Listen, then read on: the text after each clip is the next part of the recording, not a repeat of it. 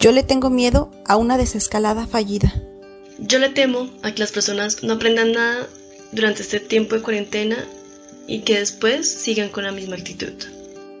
Yo tengo miedo a que me rebajen significativamente el sueldo o me despidan. Tengo miedo a vivir dentro de una prisión digital.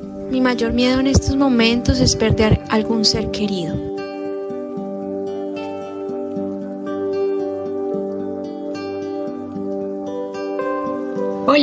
¿Estás en Contramétodo? ¿Has sentido miedo por la pandemia del coronavirus? Nosotros también. En el lado A de este especial te hablaremos de nuestros miedos pasados y presentes. En el lado B oirás sobre los miedos futuros. Acompáñanos en este nuevo episodio.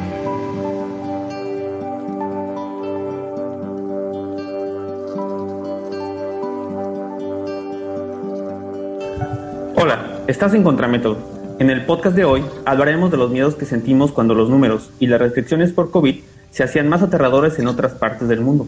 Cuando nos preguntamos, ¿qué va a pasar en el lugar donde estoy?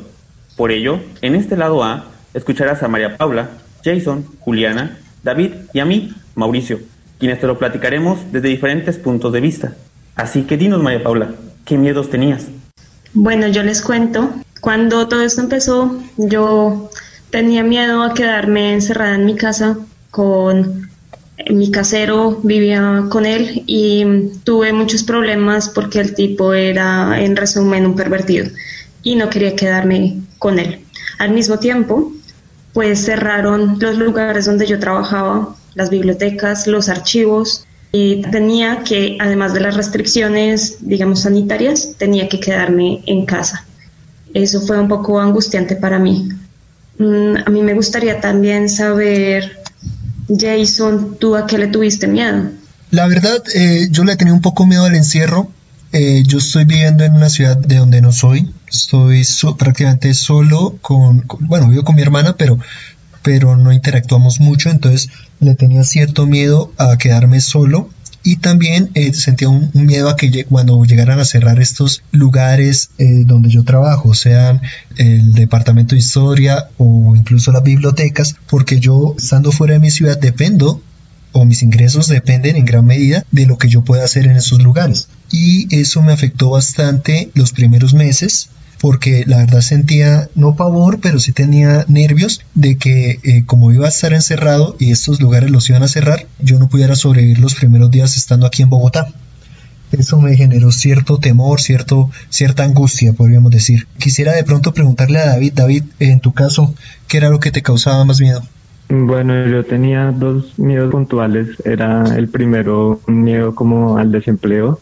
Yo cuando inicié la, la, la, pandemia estaba como entre empleado y desempleado y las primeras semanas fue como terrible porque sabía que no iba a conseguir un empleo pronto y al mismo tiempo pues era tener un montón de tiempo libre sin hacer nada dentro de la casa y sin recibir dinero. Fue una cosa como angustiante las dos primeras semanas y sobre todo el el otro miedo que les quería comentar pues es, es más que mis familiares enfermaran, ¿no? No tanto que yo, yo pudiera contraer el virus y me fuera a pasar algo a mí, sino más que yo saliera y traer el virus a la casa. Pues también era algo que me angustiaba un poco por el hecho de que pues causarle daño a, a un ser querido, ¿no?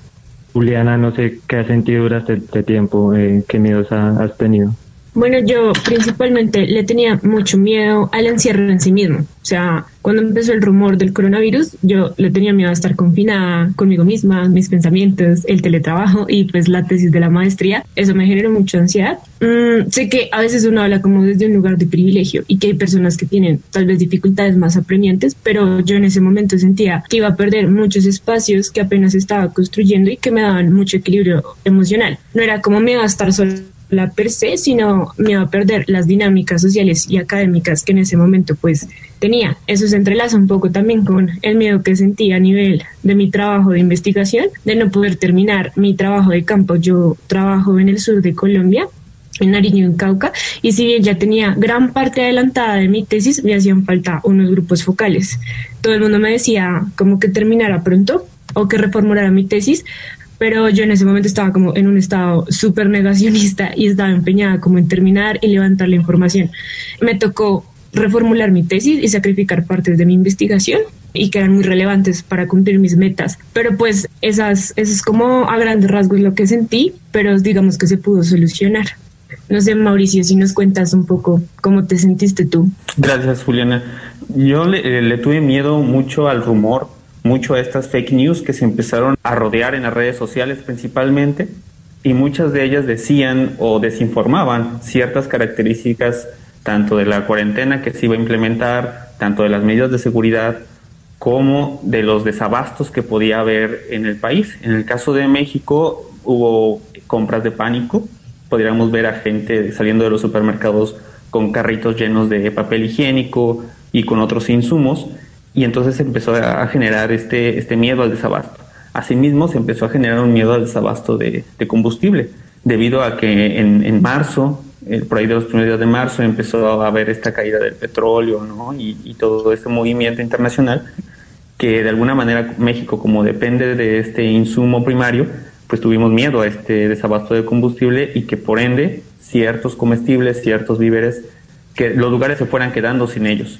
De esta manera y junto con estas fake news se empezó a congregar un miedo colectivo que poco a poco se fue conjugando con otros y poco a poco se fue haciendo cada vez menos, ¿no? Eh, pero bueno, dinos, eh, María Paula, ¿tú a qué otros miedos tenías? Yo les cuento que cuando empezó todo esto, yo estaba y estoy aquí en España y veía cómo estábamos 10 o 20 días por delante de lo que estaba pasando en América Latina. Y en América Latina no se le daba mucha atención al virus. Y yo lo que pensaba era, si aquí estamos viviendo todo esto, el encierro, el desabastecimiento, todo lo que han dicho ya, pues cómo será en América Latina, que las condiciones suelen ser peores.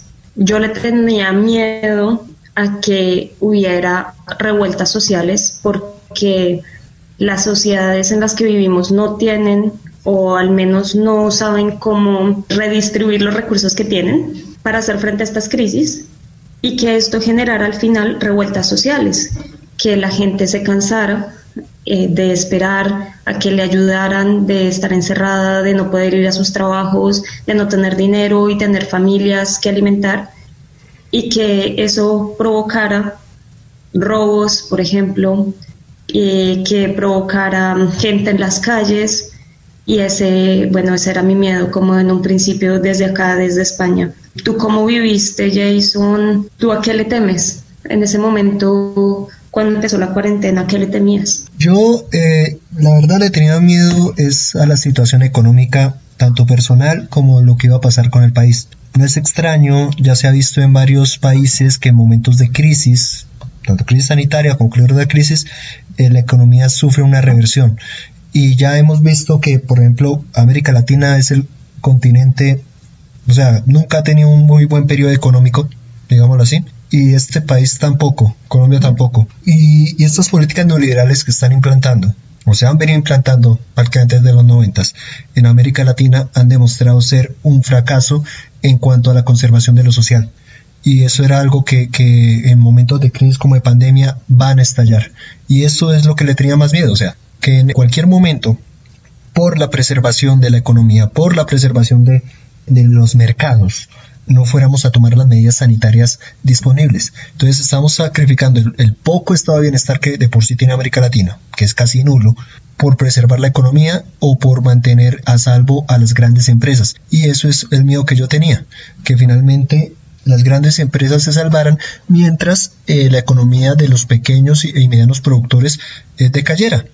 Y esto yo creo que es un miedo muy generalizado para, para todo el mundo y para toda América Latina. No sé, Juliana, ¿tú tienes un miedo parecido? Pues me siento muy recogida en tus temores. Yo, por ejemplo, le tenía, le temía y aún le temo mucho al colapso del sistema de salud, precisamente por la neoliberalización de estos sistemas. Pensaba que yo como muchos otros que tenemos una afiliación a una entidad de salud que tal vez no es tan buena, pues íbamos a sufrir si llegásemos a infectarnos. Me imaginaba cómo sería si tuviera que entrar a un hospital colapsado con personas o si me infectaba. También pensaba que podía contaminar personas que estaban ahí e incluso matarlas. Me preocupaba mucho también cómo iban a estar mis papás o mis abuelos si tuviesen que ir a un hospital. Eso en Colombia y en Bogotá particularmente la salud no es un derecho. En una pandemia nuestros seres queridos pueden sufrir muchísimo e incluso morir. Creía que también esto iba a ser como una oportunidad para que las CPS robaran más dinero del que ya se roban. Entonces, ese miedo también derivaba como un miedo al mal morir, que las personas tampoco íbamos a tener ni siquiera el derecho a morir dignamente y que incluso el mismo sistema de salud iba a intentar tapar los muertos por coronavirus para evitar, digamos, el caos, mantener el discurso policivo del orden. Entonces, creo que en términos del derecho al vivir bien, también a la salud y al morir dignamente, creo que yo sentía en ese momento que íbamos a estar en una situación muy, muy difícil. No sé si tal vez David nos comente si tenía un, miedo parecido, ¿cómo te sentiste tú, David? Sí, tenía un miedo similar en cuanto a nuestro sistema de gobierno, porque acá en Colombia pues los políticos es lo que se les da la gana, eh, generalmente para robarse la plata y la corrupción es terrible, pero en la pandemia creo que, que ha sido peor y, no sé, después creo que va a ser terrible. También pues han pasado muchas cosas en el país que el gobierno siempre como que se tapa los ojos y no mira, como si no lo veo no existe. Y es como todo este, todos estos asesinatos que han hecho a líderes sociales este año, esto ya venía del año pasado, pero este año sobre todo le ha, ha hecho una indiferencia brutal. Y por otro lado es pues obviamente que, que el, el gobierno de, está dejando de hacer muchos, muchas políticas respecto a, temas muy importantes como ese tema de la paz acá, por ejemplo, que que ha desviado un montón de plata para, para que su imagen se vea mucho mejor en televisión y, en el país y no le ha puesto cuidado a los acuerdos de paz. De hecho, se robó la plata de los acuerdos de paz para que su imagen fuera mucho mejor en la opinión pública. Entonces, ese es un, ese es un miedo que yo le tengo constante también a que, que está lo que está pasando con, con nuestros gobernantes y lo que pueda pasar después. Sí, eh, lo que mencionan todos mis compañeros, algunos miedos se hicieron más grandes que otros, otros continuaron, se hicieron más evidentes, otros de alguna manera se fueron reduciendo y otros, pues bueno, simplemente se quedaron en simples rumores o en chismes. De esta manera, en, este lado A, pretendimos darlos a conocer con estos miedos que tuvimos y en el siguiente lado, el lado B, Ámbar nos va a contar un poquito más sobre estos miedos que sí se hicieron presentes. Y bien, Ámbar, cuéntanos. ¿Qué miedo se hicieron allá? Yo tengo miedo cuando la gente tose. Yo le tengo miedo a ser portador. Yo le tengo miedo a perder a alguien. Yo le tengo miedo a la nueva realidad. Yo le tengo miedo a ir a un hospital. Gracias Mauricio. Este es el lado B de nuestro episodio especial, Miedos, de Contramétodo. Yo soy Ámbar y en este episodio me acompañan Sam, Natalia, Martín y Yuri. Han pasado 145 días desde que China notificó un conglomerado de casos de neumonía en la ciudad de Wuhan. 74 días desde que la Organización Mundial de la Salud determinó que el COVID-19 podía caracterizarse como una pandemia. Desde nuestras distintas ciudades hemos vivido aproximadamente 60 días confinados, algunos más, otros menos, pero todos llenos de incertidumbre, ansiedad y temor por nuestro futuro después del COVID-19. Seguramente cada uno de nosotros y cada uno de ustedes hemos sentido este miedo ante la inquietud de lo que nos depara el futuro en los diversos aspectos de nuestra vida. Hablemos de ello. Algunos de nosotros somos estudiantes y vimos afectada nuestra educación. Pensemos, ¿qué pasa con el alumno que empezó una nueva etapa educativa? ¿Qué futuro le espera en, medio de una crisis al estar esto iniciando? ¿Verá pausado su futuro educativo? Yuri, sabemos que iniciaste estudios en el extranjero. Platíconos cómo te afectó y qué futuro vislumbras ante esta situación actual. Hola, Ámbar. Sí, por supuesto, eh, como tú mencionabas, ha sido un proceso difícil para cada uno de nosotros. No veíamos venir una crisis tan fuerte como la que está sucediendo hoy a nivel mundial. Inicialmente, el miedo que, que me está afectando y que realmente ha sido un poco fuerte para mí es el hecho de poder comenzar unos estudios y que de una u otra forma se tengan que posponer por cuestiones de salud, por cuestiones de tiempo. Desafortunadamente, y quisiera mencionar el caso personal de mi hermana, quien como muchos estudiantes de secundaria salió del colegio, inició sus estudios profesionales de pregrado y que iniciaron en, enero, pero pues por las medidas que ha tomado el gobierno en Colombia, se han tenido que reivindicar en, espacios eh, virtuales. Sin embargo, este, esta posición no, no ha sido privilegiada en la forma en que muchas ocasiones la gente no cuenta ni con los recursos económicos ni con los recursos para poder tener una pedagogía y recibir una pedagogía online. Sí, muchos no cuentan con ese acceso. Sin embargo, me gustaría saber y creo que Ámbar, tú que también tienes esos miedos educativos, ¿qué piensas? ¿Cómo has visto esa transición? Así es, Yuri. Así como el caso de tu hermana y el tuyo, en un esfuerzo por enriquecer mi educación y tener un mejor futuro profesional, vine a España a hacer un posgrado. Antes de que se decretara el estado de alarma en España, tenía tres exámenes pendientes, un par de materias por cursar, prácticas profesionales que llevar a cabo, un trabajo de fin de máster y trámites administrativos para regularizar mi matrícula. Nunca me imaginé que esta situación durara tanto. Ahora debo afrontar las nuevas realidades, con temor a que todo mi plan educativo se vea interrumpido, se retrase todo el esfuerzo que hice para venir aquí, pues han cancelado las clases presenciales de todo el curso, las prácticas profesionales que tenía en el Archivo General de Indias suspendidas indefinidamente, todo lo administrativo postergado y los archivos cerrados. Tengo el temor que esta situación tome tanto tiempo que me sea imposible sustentar mi estancia en España y no alcanzar a resolver todos esos pendientes. La pregunta aquí es, ¿las universidades andaluzas están pensando en el bienestar de sus alumnos, no solo nacionales, sino extranjeros? ¿Y de qué manera harán que funcione para todos? ¡Qué miedo! Pues algunos tenemos que regresar a nuestros lugares de origen, ya sea para prepararnos más académicamente o empezar a incorporarnos al mundo laboral, lo que supone todo un reto en estos momentos de incertidumbre. Pero ese temor no solo me pertenece. ¿Cuántos no se sienten identificados con mi situación? Natalia, ¿tú cómo percibes esto en Colombia? Bueno, definitivamente yo estoy de acuerdo con, con, lo que comparten tanto tú como Yuri, porque definitivamente mm, de mis miedos que tengo y que he notado mucho en los estudiantes y que tengo miedo que se mantenga después de la cuarentena incluso, es la desmotivación.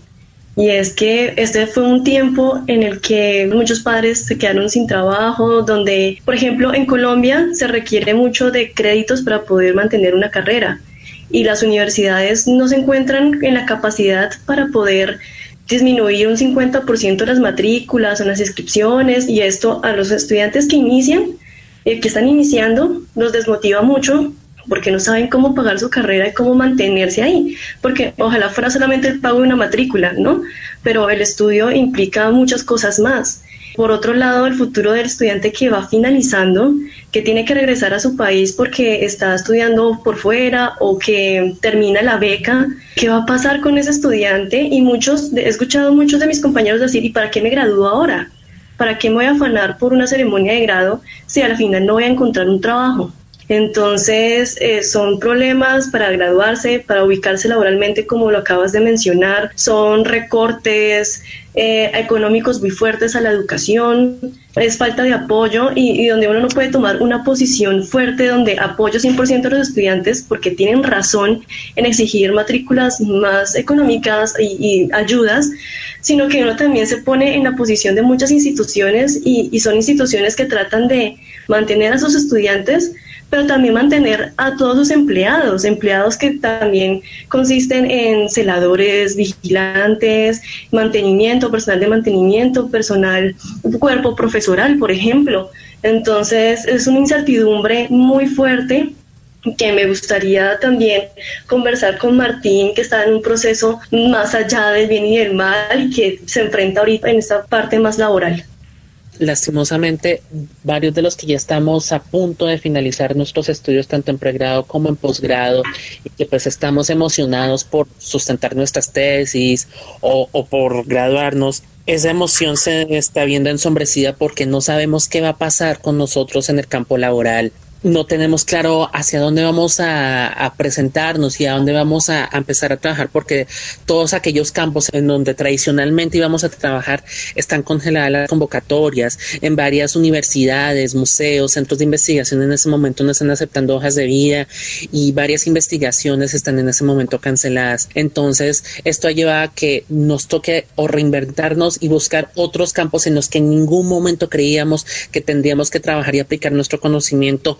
o en el peor de los casos y como ha sucedido o ha venido sucediendo en América Latina, enfocarnos en otros trabajos durante un buen tiempo, sea corto, sea mediano, que no tenga que ver con nuestro trabajo y solamente para poder solventar nuestros gastos y los de nuestras familias si tenemos familias con las que sostenemos. Entonces es una incertidumbre muy horrible de saber de que lo que hemos venido estudiando podrá pasar un corto tiempo o un largo tiempo en el que no podremos aplicarlo al servicio de la sociedad.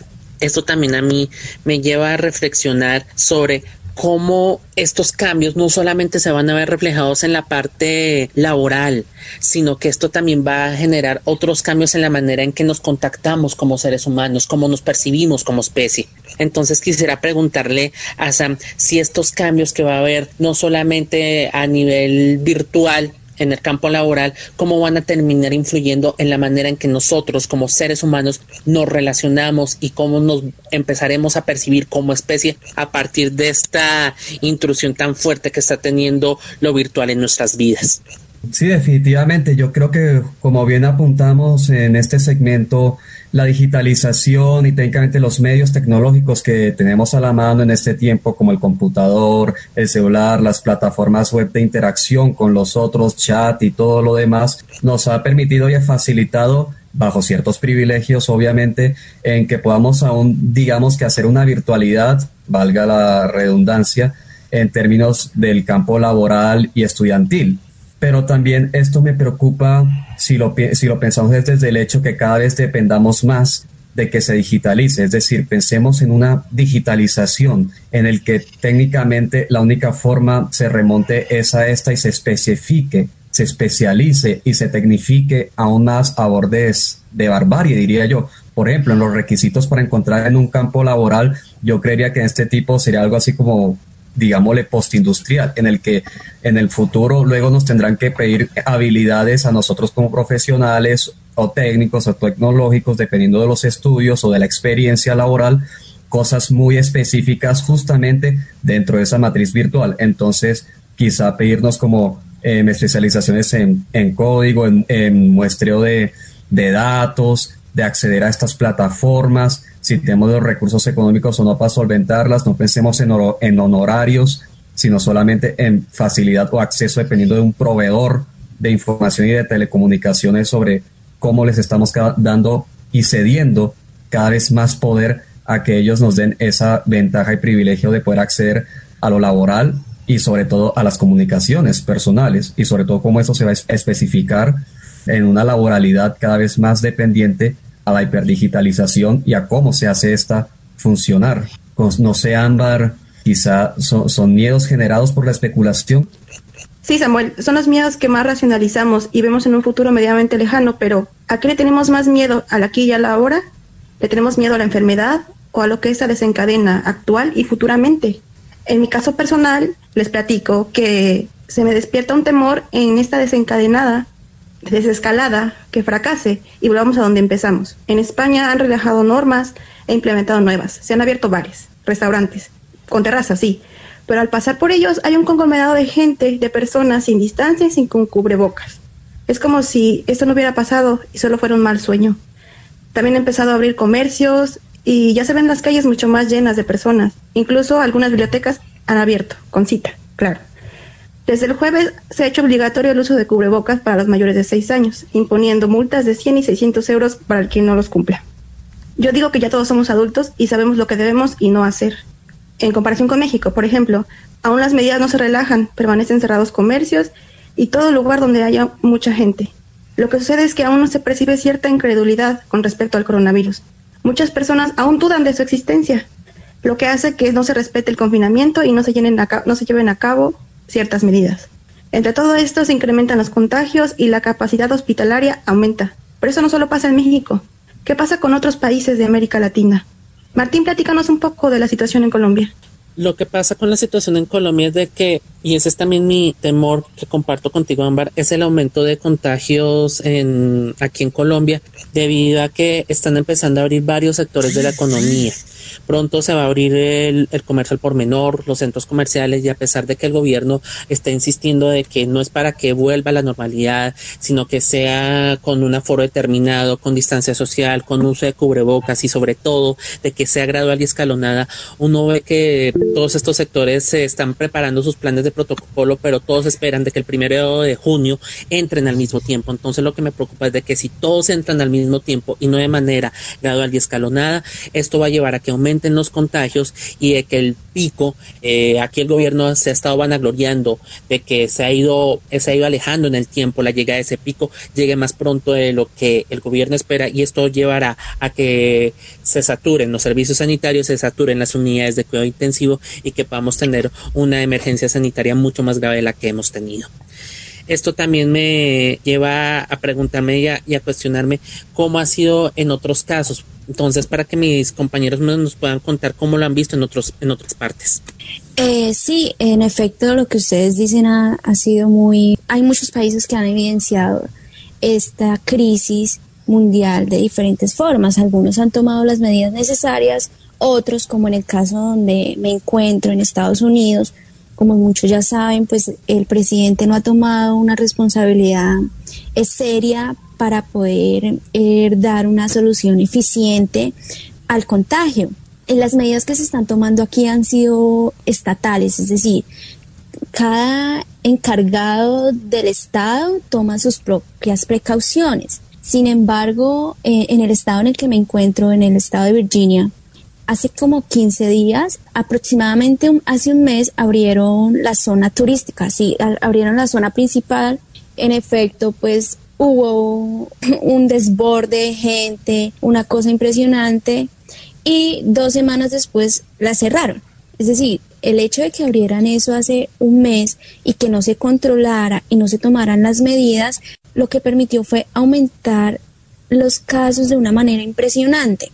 Ahora se, se está dando la orden de mantener en casa aproximadamente hasta junio 10. Eh, insisto, las medidas han sido más estatales que a nivel del país y que en ocasiones las familias americanas no han sido conscientes de la gravedad que estamos eh, viviendo, porque aunque muchos se preguntarán cómo un país con tanto dinero como Estados Unidos no ha tenido el freno necesario para esta, para esta situación. Y en efecto es porque mm, no se está, no le dan la importancia que deberían darle en estos momentos a, al virus. Es decir, el presidente no se ha puesto en la tarea de invertir en investigaciones y eso ha permitido que los casos y la crisis y el, la empatía y, las, y la discriminación, la inmigración se desborde. Es un caso que se evidencia día a día.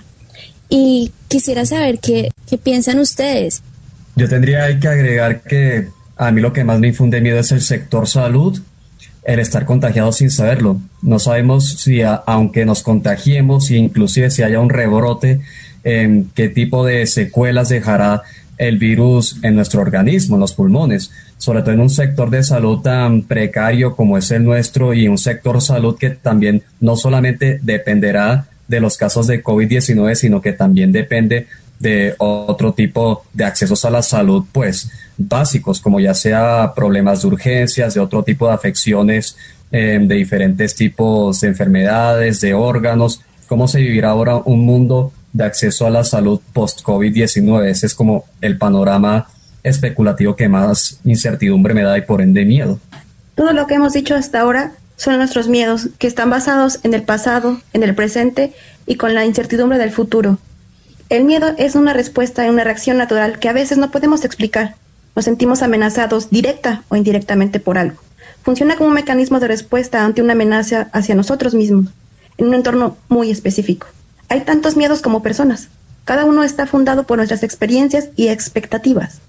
Por ahora, el COVID-19 es un lugar para todos común, aun si hablamos distintos idiomas o nos afecte de diferentes maneras. Es una oportunidad de volvernos más empáticos con nosotros mismos y con los ajenos también, como lo hicimos hoy. Hemos llegado al fin de este episodio.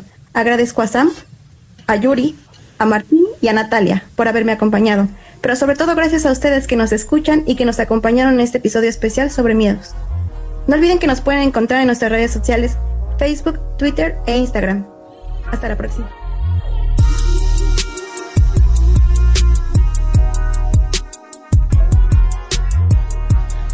Gracias por acompañarnos en este episodio especial de Contramétodo y reflexionar sobre los miedos. Nos esperamos en el siguiente episodio.